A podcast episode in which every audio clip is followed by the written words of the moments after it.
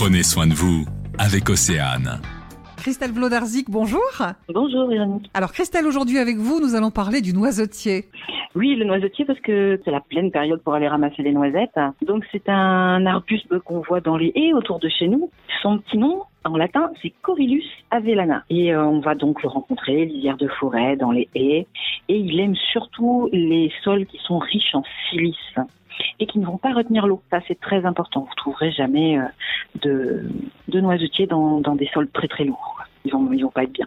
C'est une plante, moi, que je trouve euh, très intéressante tout au long de l'année parce que, ben là, par exemple, en ce moment, on va récolter les fruits euh, pour les manger, mais à d'autres périodes, on s'attardera sur les chatons, les feuilles, etc.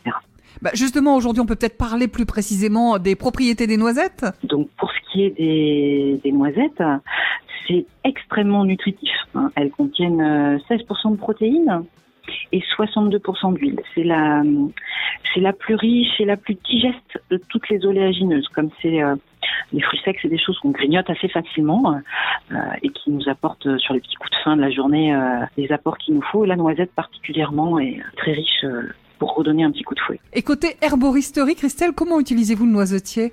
Alors pour le côté herboristerie, ça va plutôt être les feuilles là qui seront utilisées.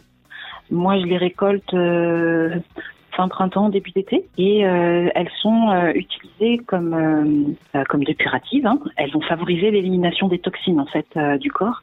Et moi, je les utilise surtout pour tout ce qui est vasoconstricteur, c'est-à-dire qu'elles vont être employées comme tonique veineux. Voilà, donc en infusion, tout simplement, pas en décoction, en infusion. Je tiens bien à préciser. D'accord. Eh bien, on va suivre vos conseils, Christelle. Merci. Merci. Au revoir.